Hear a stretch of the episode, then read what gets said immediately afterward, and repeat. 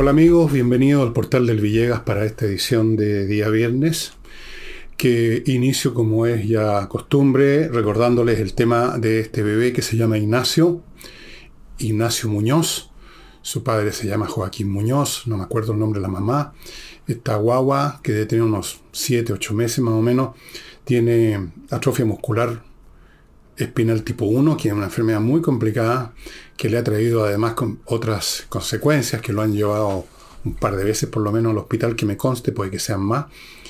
Y el tema es que los remedios para esta atrofia muscular son extremadamente costosos. Son ya una locura y por eso es que hace tiempo que abrimos acá y hay otras, y hay otras iniciativas también, no somos los únicos, para ayudar a la familia de Ignacio a salir adelante.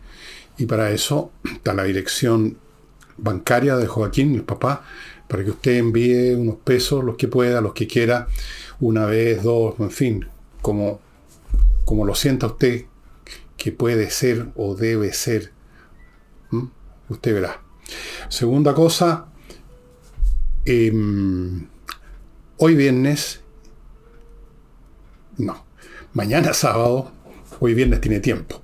Hoy, hoy viernes tiene tiempo para comprar, para reservar mesa en la Casa del Jamón para el espectáculo de flamenco que va a haber el sábado en la noche, a las ocho y media me parece.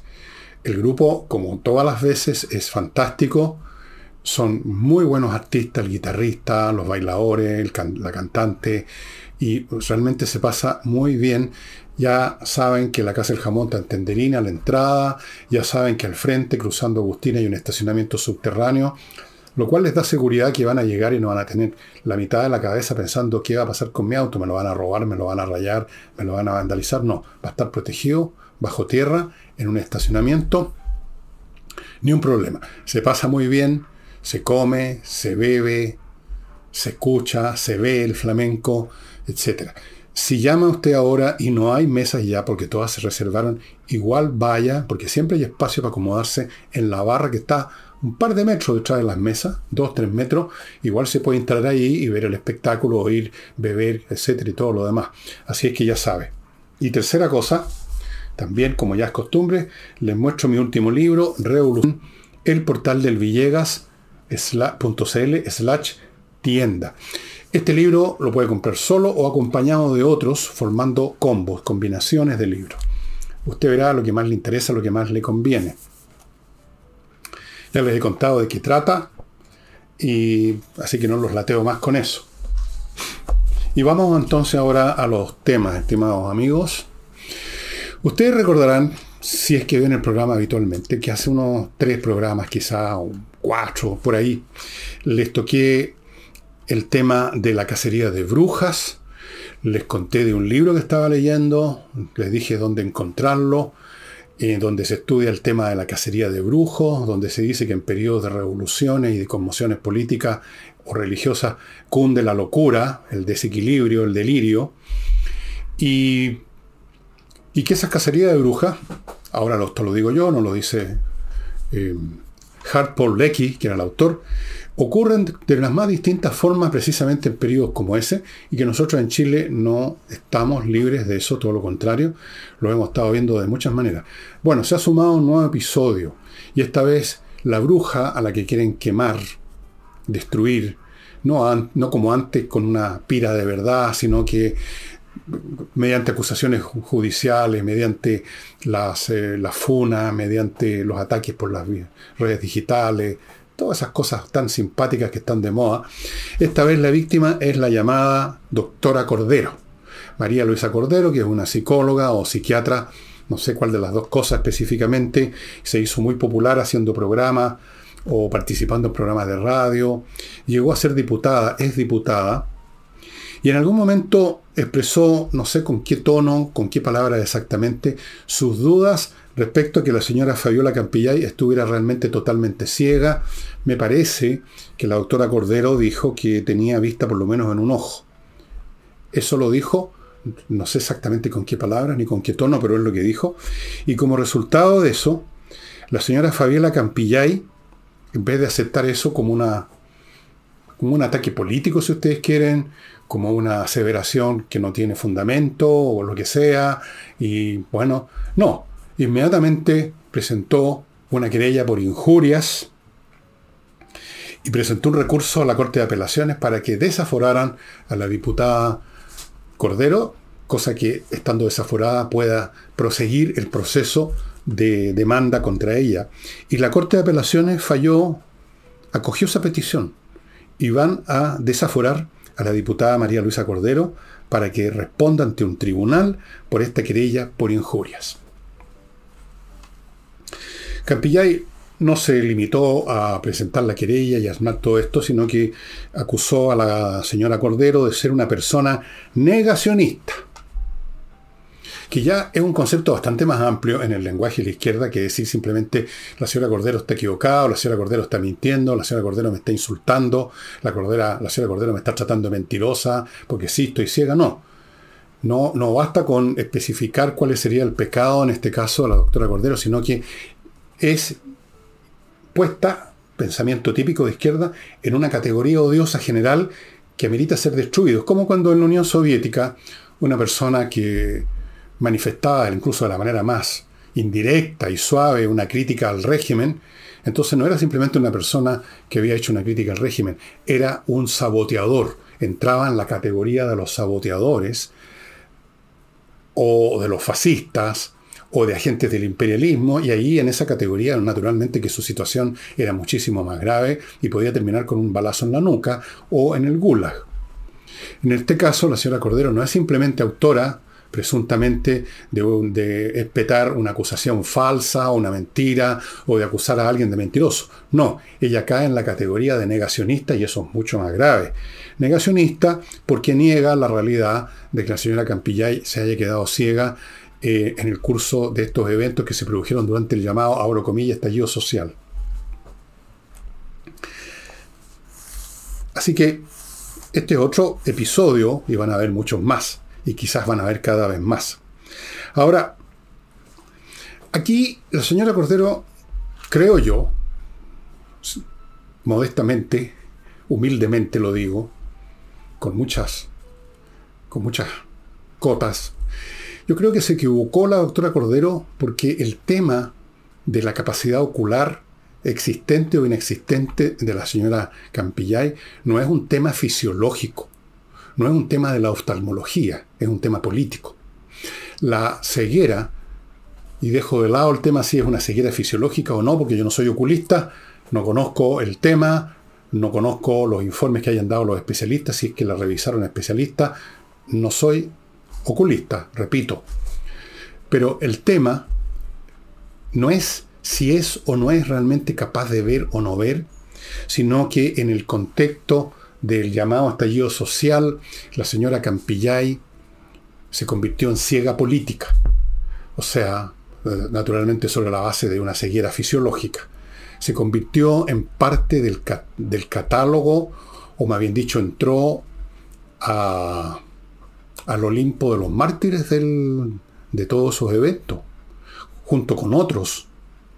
Y cuando uno entra y se convierte en símbolo de algo políticamente hablando, cuando uno se convierte en mártir de una causa, independientemente si hubo o no injurias físicas reales, eso deja de ser relevante. Deja de ser relevante completamente. Vean ustedes, porque esto hay muchísimos estudios históricos, qué pasaba con los llamados martirologios cristianos.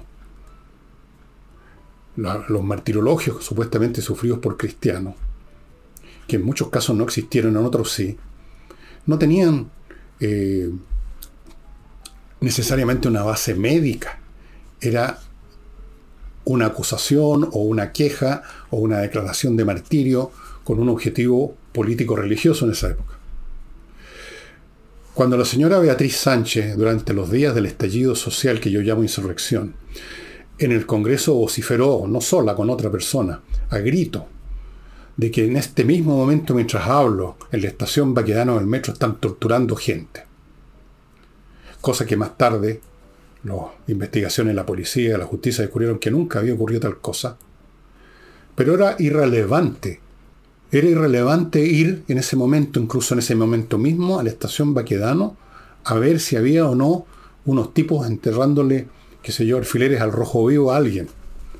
Era una declaración política que tenía un objetivo político y por lo tanto los torturados de la estación Baquedano, que nunca fueron vistos, existen en el universo del martirologio del estallido social. Y usted no los va a sacar de ahí. Es imposible. Es imposible. Porque al momento mismo de entrar a ese Olimpo de los mártires y a apoyar de esa forma la causa, usted no puede dar un paso, un paso atrás. Ni la misma persona que está siendo supuestamente fue martirizada, ni los que la pusieron en ese papel pueden dar un paso atrás. Pregúntele usted a un cristiano, dígale usted a un cristiano que en realidad Jesucristo nos resucitó al tercer día y se fue de un paraguaso al cielo. Se van a enfurecer porque eso forma parte de la doctrina del cristianismo, independientemente de qué pasó con el cuerpo realmente de Jesucristo. Y si usted fuera una máquina del tiempo a investigar si efectivamente salió de su tumba el tercer día y salió volando, no va a obtener ningún resultado. Lo van a acusar, por último, si usted dice, no, en realidad el cuerpo sigue ahí, lo van a acusar de que usted es un mentiroso, que usted es un agente del imperialismo, que usted es un agente, no en el caso del imperialismo, que usted es un agente del César, que usted es un esbirro del imperio romano, que usted fue pagado por Poncio Pilato. Entonces, eh, la ceguera, que yo no desconozco su grado, si es total o no, de la señora Fabiola, es, no es simplemente una ceguera ocular, sino política. Es parte, como digo, de ese destacamento de mártires que ayudan a legitimar, ayudaron en ese momento a legitimar y trataron de que ayudara a ir más lejos forma parte también de ese proceso el intento que se hizo que el que dirigía el Instituto Nacional de Derechos Humanos dijera que estaban siendo torturados, habían sido torturados, no me acuerdo el número, pero bastante, bastantes personas, y con eso se iba a justificar ir al Palacio de la Moneda una masa y sacar ahí, no sé de qué manera, al presidente Piñero, o sea, llevar a cabo una especie de golpe de Estado. Entonces, en ese contexto, el tema de si realmente la persona a la cual se está catalogando de víctima de tal o cual cosa. Que sea así o no, totalmente o parcialmente o de ninguna manera, es irrelevante. Y eso es lo que parece que la señora Cordero, no sé, yo creo que es una mujer inteligente, yo creo que no, no sabe que lo que estoy de aquí diciendo, pero es una mujer también bien impulsiva, es una mujer, digamos, que, de repente no puede controlar sus cuerdas vocales y soltó eso. No conozco el, detalle, el por qué lo dijo, qué relaciones tenía con la señora Campillay, qué situaciones se viven en, la Cámara de Diputados, pero claramente, ya sea que lo supiera o no, no, no, no tenía ningún sentido decirlo, porque eso va a ser negado, va a ser ella considerada negacionista como lo ha sido, hasta el final de los tiempos.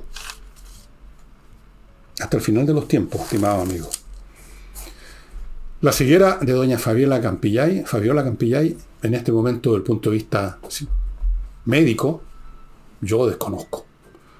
Puedo asumir de que efectivamente está totalmente ciega, pero si está totalmente ciega o no está totalmente ciega, repito, es irrelevante, está políticamente ciega. Forma parte de un proceso, de una narrativa, de una legitimación, Toda causa necesita mártires, necesita víctimas para volcar un caudal de emoción y mantener el hervor político.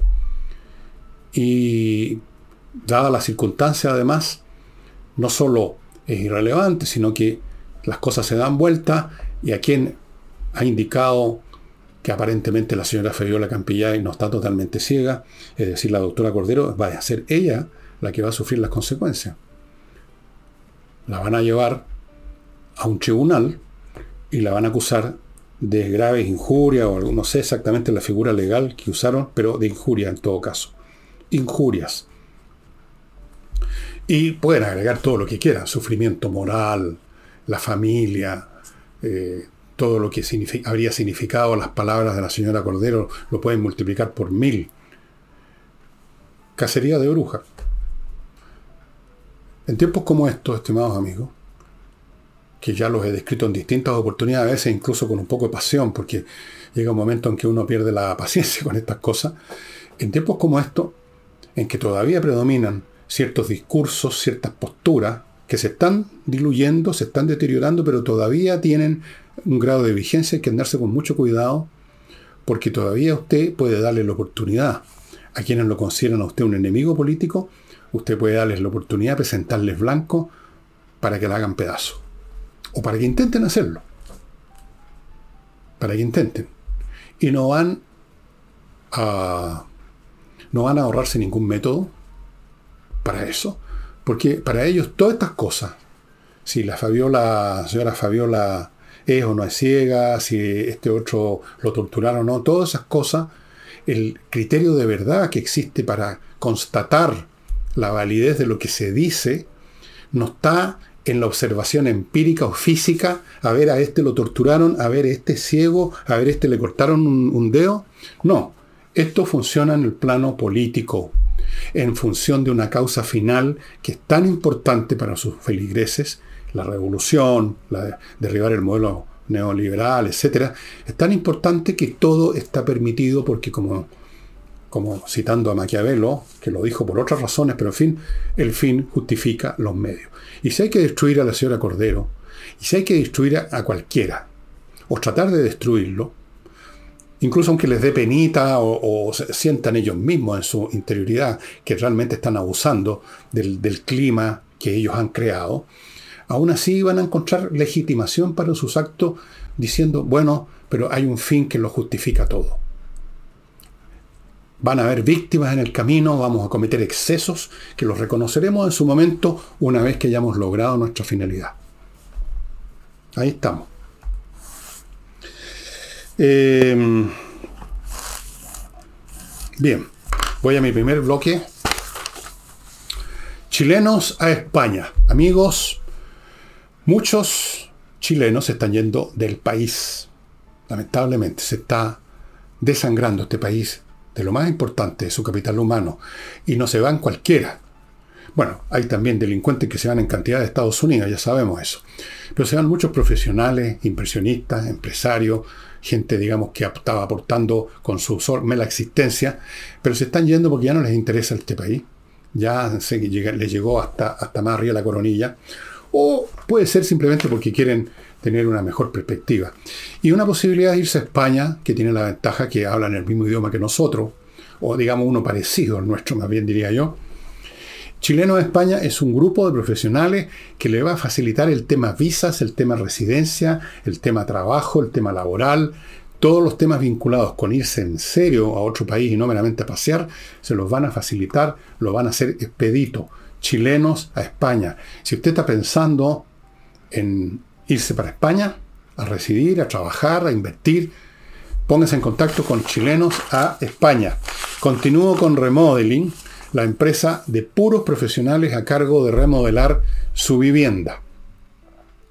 Todos los temas, pinturas, pisos, muebles de cocina, mansarda, terrazas, you name it, lo que sea, profesionales, arquitectos, pintores profesionales, mueblistas, expertos en piso. Los pisos son complicados.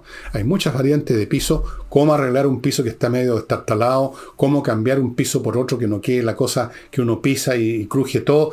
Todo eso lo tiene que hacer gente que sabe. Remodeling está formado solo por gente que sabe. Si usted está pensando en remodelar, y dicho sea de paso, no es necesario que usted remodele todo y que solamente puede contactarse con Remodeling para que le remodelen todo, hable con ellos, bueno, póngase en contacto. Continúo con compreoro.com, donde usted puede comprar oro y plata en lingotes, el metal precioso, con una pureza del 99,99% certificado por la Universidad Católica. ¿Cuál es la gracia de tener oro y plata? Primero que es un objeto físico que usted tiene en sus manos, usted lo controla físicamente, no es un valor que anda rebotando en una bolsa a 20.000 kilómetros de distancia y uno no sabe qué va a pasar. De repente se cae la bolsa y se cae su acción y usted queda sin ni uno. Son objetos que usted tiene en sus manos, los tiene donde quiere, los lleva donde quiere y los vende donde quiere porque nunca le van a faltar compradores al, oro y plata, porque son valores intrínsecos, por esa simple razón. Fuera de eso, compre oro, le está comprando usted ahora oro. Si usted tiene oro en la forma de una joya que ya no le interesa, o usted necesita ese dinero en este momento, vaya a la dirección que está a mi derecha de compre oro o póngase en contacto con ellos y van a comprar ese oro. Y termino este bloque con Torch, esta empresa que pone a su alcance, a su disposición, linternas que ellos llaman tácticas, que yo las llamo linternas increíbles, como algunas de las que le he mostrado, como esta. Miren ustedes esto para llevarlo donde sea. Esto tiene una potencia lumínica impresionante. Se carga.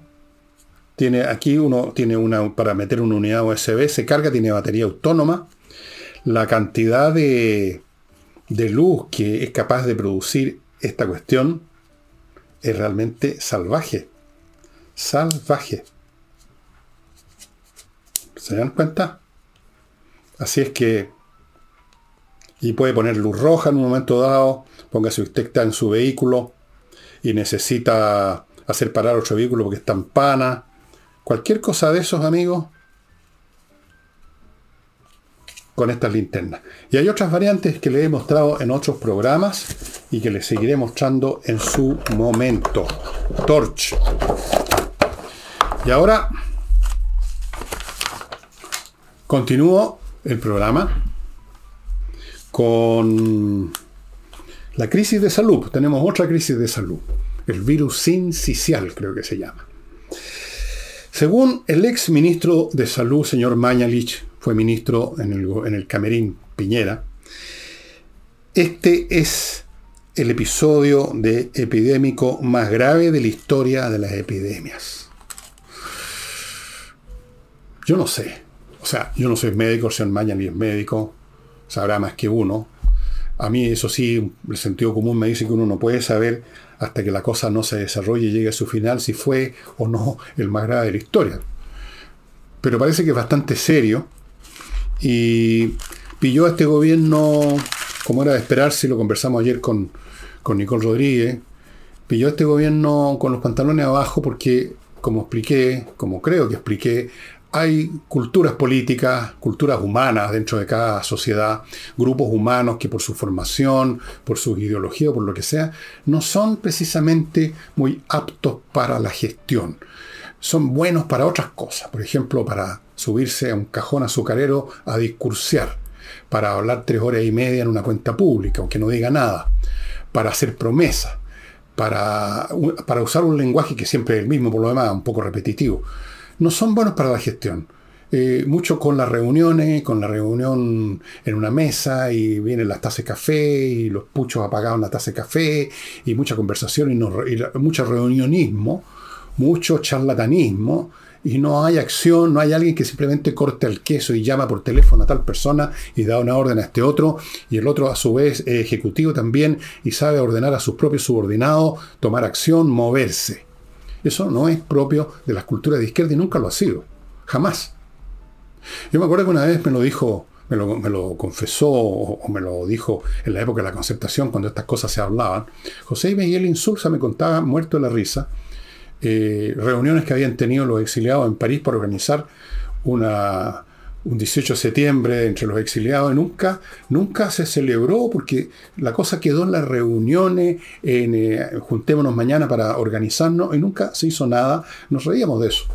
Y es así, yo también lo vi en la universidad, lo vi en todas partes, lo he visto en todas partes y usted probablemente también. Entonces este tema se ha complicado, nunca, no se pusieron las pilas a tiempo, no tomaron medidas preventivas, han estado muriendo bastantes guaguas algunas, hay que ser justo, quizás iban a morir de todas maneras. Pero no sabemos de aquellas que no las atendieron. Tal vez iban a morir igual, pero tal vez no.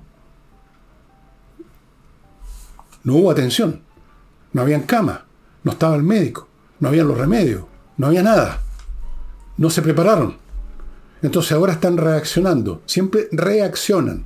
Nunca toman acción previa. Reaccionan y además reaccionan mal porque la gestión mala es en todas las etapas de la gestión. No saben, no saben qué hacer, por dónde partir. Empiezan con el reunionismo, con la idea de hacer anónima la irresponsabilidad o la responsabilidad. Que sea otro el que se ocupe, trasladarle el problema a otro, que a su vez se la traslada a otro y así en ese jueguito de sillas musicales, como dicen, se la pasan. Eh, vamos a ver, yo espero que, que, no pase gran cosa. Eh, se está discutiendo ahora, por ejemplo, en vez de hacer cosas concretas, se está discutiendo si en los colegios tienen que los niños que ponerse otra vez la famosa mascarilla. Amigos míos, es absurdo lo de la mascarilla y siempre lo fue, salvo en casos muy aislados en que uno está en un ascensor y alguien está tosiendo encima, por ejemplo, y escupiendo. Pero andar, por ejemplo, en la calle o no, con mascarilla no tiene sentido porque el aire que usted está respirando es el mismo. Usted no está respirando un aire especial porque pasa primero por unas telitas. Los virus pasan por las telitas. Tendría usted que andar con la cabeza entre una burbuja, así como un buzo. Es absurdo. Pero se están preocupando de si volver a ese absurdo o no. Bueno, no tiene remedio. No, no tiene remedio. Hay frases españolas sobre eso. Lo que naturaleza no da, Salamanca no lo presta, como dicen. Vamos ahora a otro tema. La presidenta, la persona que dirige la Sociedad de Fomento Fabril, yo no la conocía, parece que recién está en el cargo doña Rosario Navarro, fue a la moneda a ver al presidente Boric y se protagonizaron una escena preciosa, preciosa.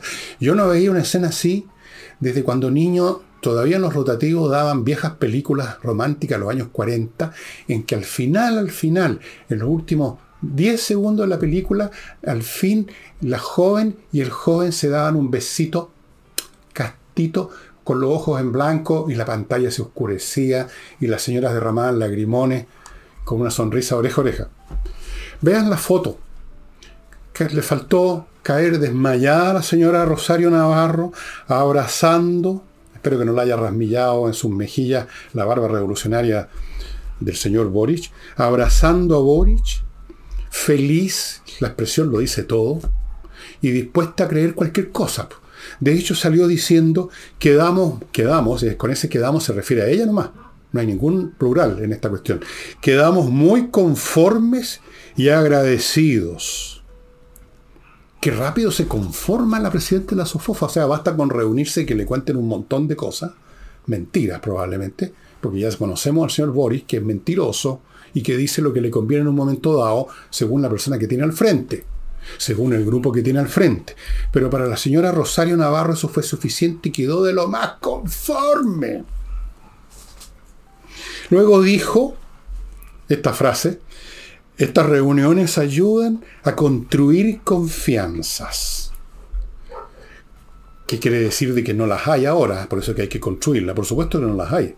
Yo no sé qué pensará en su ensuar interno la señora Rosario Navarro. A lo mejor todo este despliegue amoroso y romanticón eh, fue solamente una postura consciente de ella, pero en el fondo ella tampoco tiene mucha confianza en este presidente y en este gobierno y en esta gente, ni en el Partido Comunista, ni en la señora Vallejo, ni en ninguno, ni en Marcel. Hola, Marcel, ¿cómo te va? No, pero el hecho es que hizo, yo creo, un papelón. Y no lo digo yo ¿ah? solamente. Yo pensé por un momento, capaz que estoy exagerando y la verdad es que estoy viendo, estoy, digamos, hilando demasiado fino, no hubo tal cosa, pero resulta que aparecieron inmediatamente eh, diputados de la, de la UDI, o sea, gente de oposición y deben haber más, supongo, eh, molestos con esta postura de la señora Navarro, dijeron, ni el gobierno ni la sociedad de fomento fabril pueden pretender lavar su imagen a costa de las pymes, porque pareciera aquí, muchos tienen la sensación que la gran empresa, las grandes empresas, a las cuales no le hace mucho daño un poco más de tributo o un poco más de salario, o subir el salario mínimo, no les importa mucho con tal que a ellos les aseguren que no les van a venir mañana un delegado presidencial a quitarle la empresa, al estilo como pasó alguna vez en el gobierno de Salvador Allende, mientras les dejen seguir ganando plata, que se jodan los demás. Después de mí el diluvio, dicen, como Luis XV. Entonces, pero el diluvio mientras tanto está ahogando a las pymes. Eso es lo que dicen en la UDI. Dijeron, además, no, yo digo, Porque otra de las cosas que afirmó la señora Rosario Navarro con su expresión angelical de romance a todo pasto, es que eh, han habido sesgos por ambos lados. O sea, con estas construcciones de confianza y con estos abrazos amorosos, empezamos a ver nuestros sesgos. Pero eso es completamente erróneo, señora Navarro. Usted está conceptualizando mal o no sé si lo, lo pensará realmente o no, porque aquí no hay sesgos. Sesgo, voy a informarla, señora Navarro, es una cierta subjetiva inclinación a ver y juzgar las cosas de una manera un poco inexacta debido a ese sesgo. O sea, yo tengo cierta tendencia a, qué sé yo, a tal cosa, pero estoy moviéndome de todas formas dentro del territorio de la realidad, solo que un poquito inclinado para un lado o para el otro. No, señora Navarro.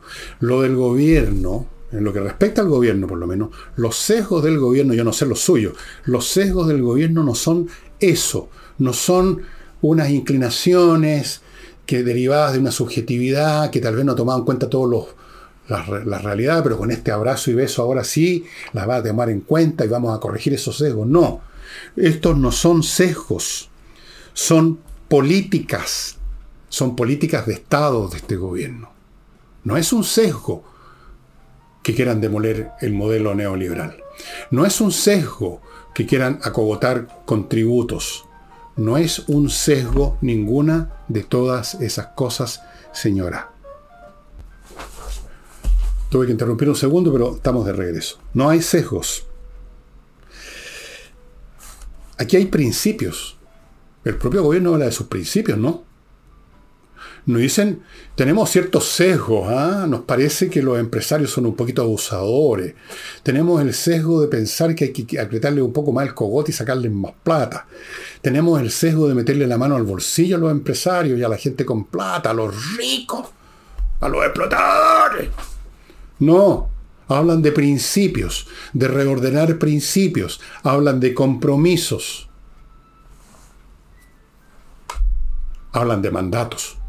Eso no son sesgos, señora. No son sesgos. Usted es la que está sesgada si efectivamente ve sesgos.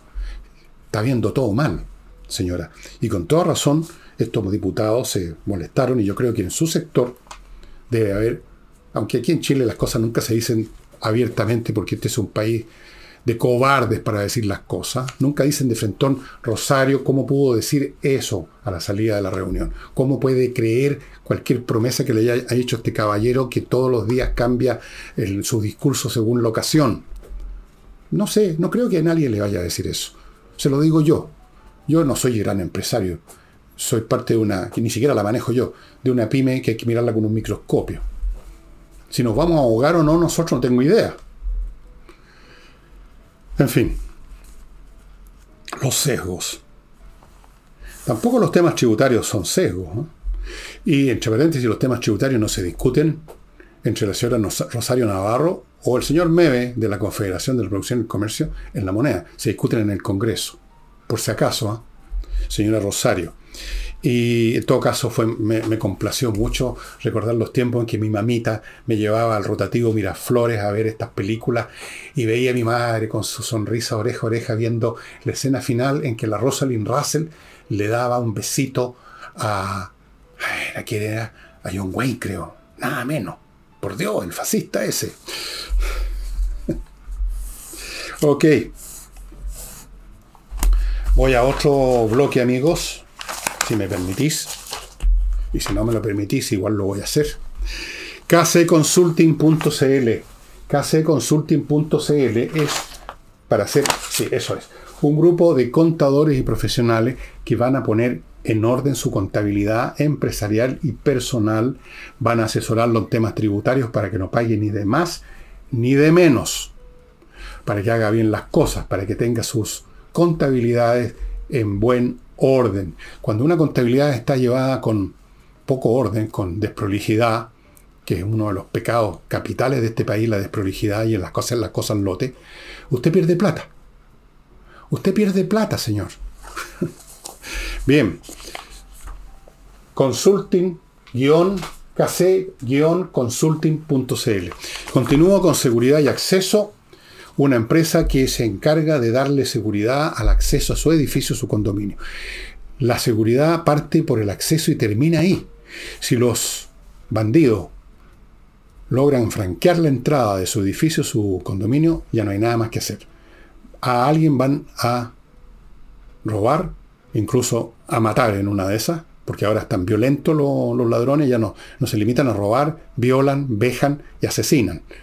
La puerta de entrada es lo principal, así que póngase en manos de este grupo de profesionales que va a armar todo el aparataje tecnológico, electrónico y de protocolos de conducta para asegurar su edificio.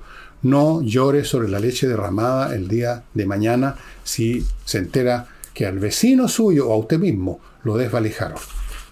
Continúo con kmimillas.cl, el sitio al cual usted tiene que ir si tiene ganas de convertir las millas acumuladas que no va a usar por sus vuelos, o las millas acumuladas por los vuelos, no piensa volar próximamente, antes que la empresa aérea las borre, que es lo que hacen, vaya a kmmillas.cl, se las van a comprar.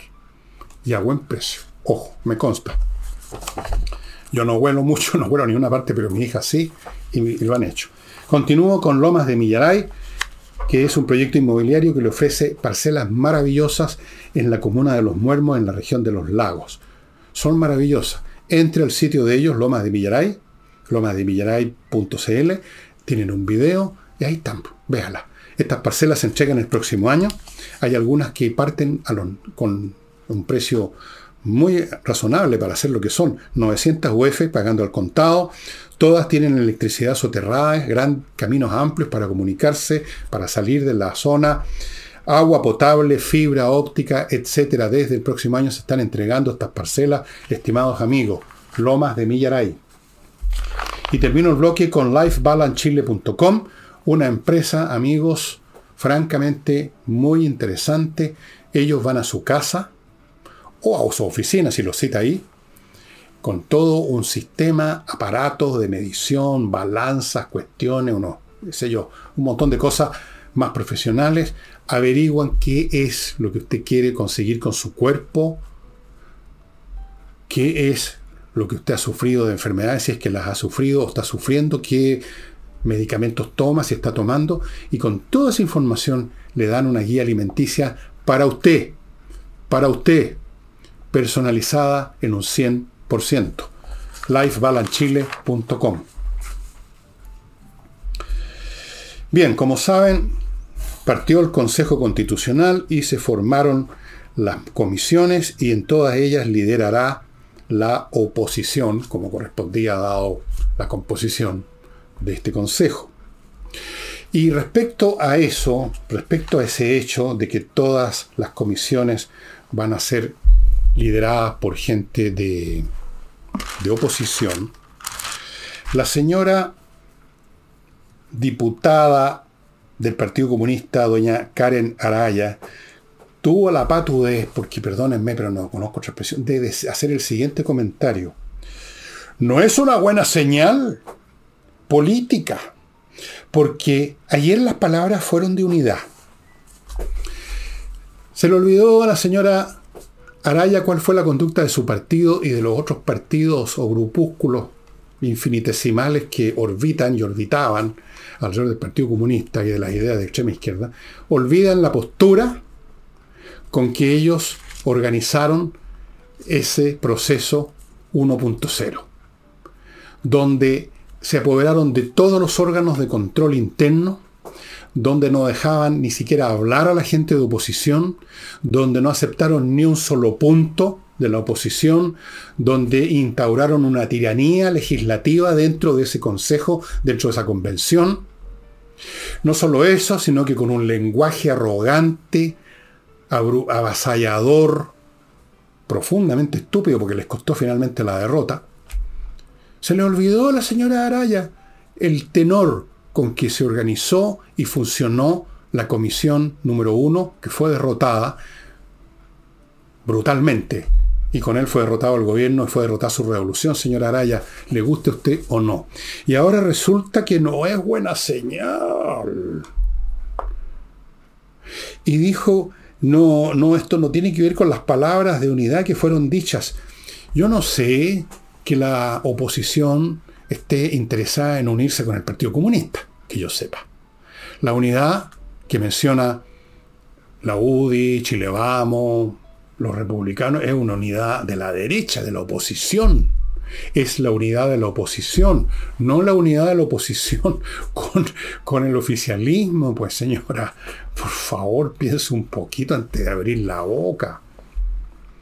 ¿Quién se puede unir con ustedes además? ¿Cómo podrían, por ejemplo, los republicanos unirse de cualquier manera con ustedes? No se puede. Ustedes tienen visiones absolutamente radicales sobre el futuro de este país, quieren demoler el modelo neoliberal para organizar la clase de porquerías que siempre han organizado y que son un fracaso en todas partes, y por eso en todo el mundo las izquierdas han sido derrotadas, la otra vez di la lista de todos los países en que la derecha ha ganado, y ha ganado no porque sea tan maravillosa la derecha, sino porque es un asco la izquierda porque ha arruinado sus países, porque no han avanzado. Miren lo que pasó en España, miren lo que pasó en Finlandia, miren lo que ha pasado en todos los lugares donde ha sido derrotada la izquierda. Por algo será, señora Araya. Ustedes no son capaces de crear nada bueno, ustedes son tóxicos, políticamente tóxicos. Como persona no tengo idea cómo será usted, como el señor Teliero, no lo conozco. Pueden ser personas normales, pero sus ideas políticas no funcionan, no puede haber unidad.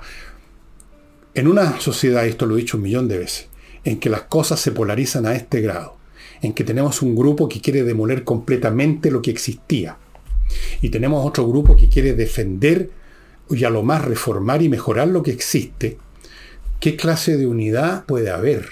No la puede. Lo único que puede haber ahí es contienda. Una contienda que ojalá se ventile en el escenario político solamente. Ahí y no en las calles a balazo. Porque estas cosas pueden terminar en guerra civil, como han ocurrido en nuestra propia historia. Lea usted la historia de Chile, vea qué es lo que llevó a la revolución, a cada una de las guerras civiles que teníamos, que no es solo la de 1891. El siglo XIX tiene como cuatro o cinco de distinto calibre. Vea usted, examine por qué se produjeron. Se produjeron porque se llegó a posiciones polares. Y cuando se llega a posiciones polares, le guste a uno o no, hay que tomar partido, pues. Y el partido se toma cuando uno busca unirse con los que piensan como uno, no con los que piensan distinto. La oposición tiene todo el derecho del mundo a liderar todas las comisiones porque tiene la mayoría y en todos los sentidos representativos en este momento de al menos dos tercios del país. Ahí están las elecciones, ahí están las encuestas, el señor Boris no sube del treinta y tantos por ciento, a pesar de que algunas encuestas han sido muy benévolas últimamente por razones que no voy a discutir, pero igual no tiene la mayoría, tiene mucho menos de la mitad del país. Y por lo tanto, la oposición tiene todo el derecho a liderar, a manejar las comisiones. Por supuesto, pues, ganaron. Lo lamento, señora, como es Araya, pero ustedes perdieron. Perdieron la última elección como perdieron lo en el plebiscito salida. Y si de algún modo ustedes lograran, mañoseando, conquistando, atemorizando o chantajeando gente dentro de la convención, esta convención actual, otra vez reflotar sus ideas del pasado con algunos cambios semánticos para, embolar la perdiz, los vamos a derrotar de nuevo en el plebiscito salida. Una vez más les vamos a hacer tapa. ¿Y qué van a hacer entonces? ¿Van a ir a una tercera? No. Ahí sí que se acabó la, fiesta estimada. Así es que no reclame, no reclame que no es buena señal. Ustedes, ustedes que además no han dado nunca señales, ustedes han atropellado.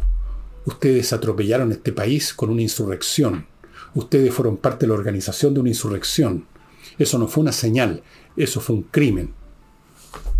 Literalmente trataron de asesinar este país y casi lo lograron. Y ahora está preocupada por las señales.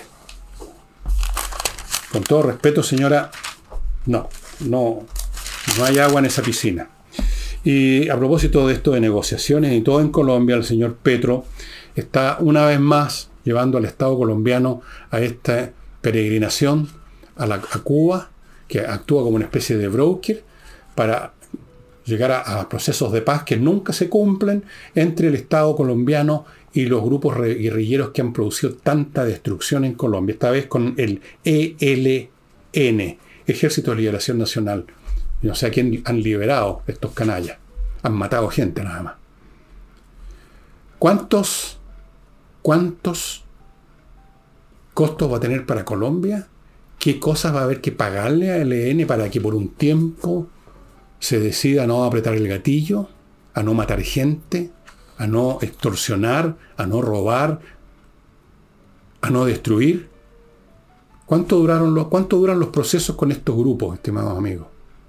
Cuando los están derrotando, cuando, como pasó la vez anterior con otro grupo, cuando los tienen ya liquidados, y habría, habría sido muy, poderoso, muy, muy positivo que los terminaran de destruir, cuando están ya vencidos, ahí sacan bandera blanca y piden treguas y piden arreglos y piden negociaciones, salvan el día, reciben dinero, reciben cargos políticos, se rearman, se reorganizan y vuelven de nuevo. Y no aprenden nunca. Y ahí tenemos al presidente Petro de Colombia, como un hombre tan progresista, dedicado a peregrinar a Cuba para que allí la dictadura cubana negocie la paz con el Ejército de Liberación Nacional. Con esos grupos no se puede negociar. No se puede negociar. Claro que no. Y ahora amigos, un último bloque antes de mostrarles un libro muy interesante que está a cero pesos, o casi cero pesos, en Amazon. Entrena inglés, amigos, la mejor academia con profesores de inglés, clases online, fantástico. ¿Qué es lo que está ofreciendo ahora? 24 clases poderosas, más 4 clases de conversación, conversatorio, como dicen los ciúticos ahora, 4 clases de conversación para afinar lo que aprendió en las anteriores. O sea, un total de 28 clases por 418 lucas. Va a aprender inglés, se lo doy garantizado. Yo he estudiado algunos idiomas por internet y créanme que es la mejor forma de aprender idiomas.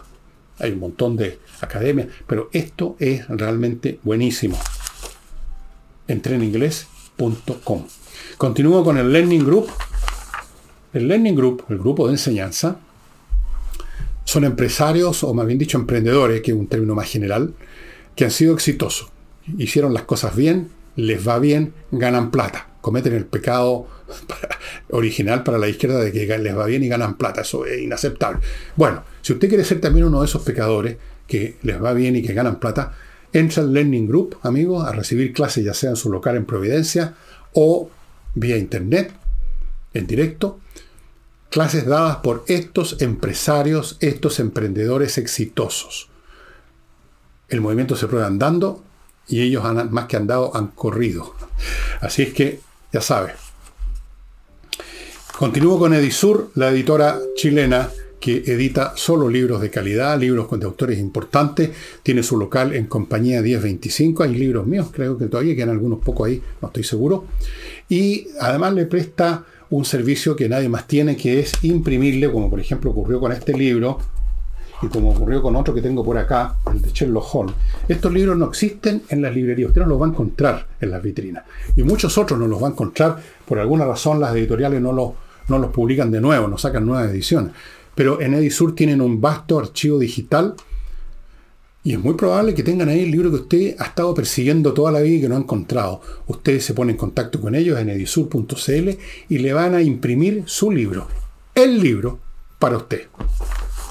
Continúo con Hey, el corredor inmobiliario más rápido de Chile, un hombre que con métodos y con una intensidad laboral impresionante vende, vende, eso sí que no es fácil hoy en día, él vende. Ángel Hey, si usted tiene una propiedad estancada, quizás desde cuándo, en una corredora y no pasa nada, póngase en contacto con Ángel Hey. Continúo con Climo, que sigue con esta promoción increíble de que usted compra tres equipos y le entregan cuatro.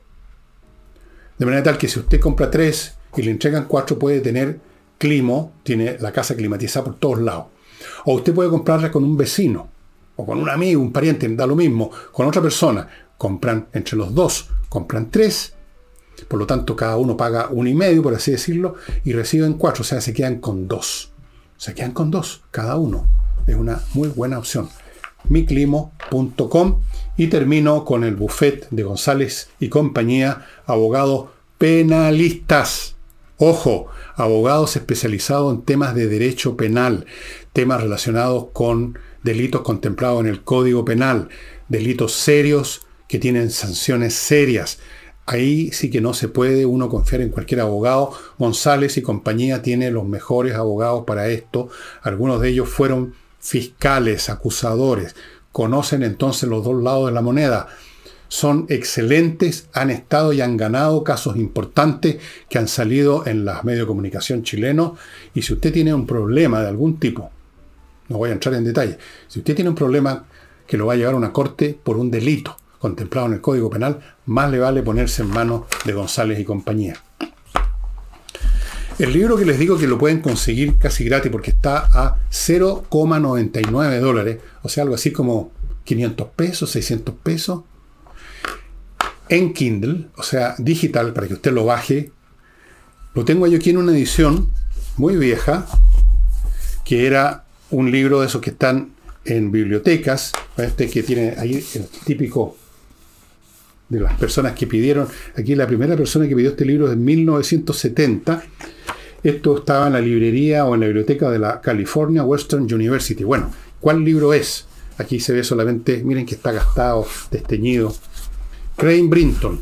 El libro se llama En la suerte, el destino del hombre y es, con los análisis de él también, un montón de capítulos donde pensadores de todos los tiempos, líderes religiosos, filósofos, han dicho qué es lo que piensan sobre el hombre, cuál es nuestra razón de ser, cuál es nuestro destino, cuál es nuestra suerte en este mundo donde nacemos de un día para otro y nos, y nos morimos después. ¿Y eh, qué estamos haciendo aquí? Entonces hay pensamientos de, por ejemplo, Lucrecio, filósofo romano, de Platón, de Aristóteles, de Santo Tomás de Aquina, del Marqués de Condorcet, este es de los filósofos de del siglo XVIII francés, de, estoy nombrando los más importantes, pero hay muchos, Kant, Jeremy Bentham, el utilitarista. Olaf Stapledon, el novelista del cual les mostré el libro fantástico es El Hacedor de Estrellas.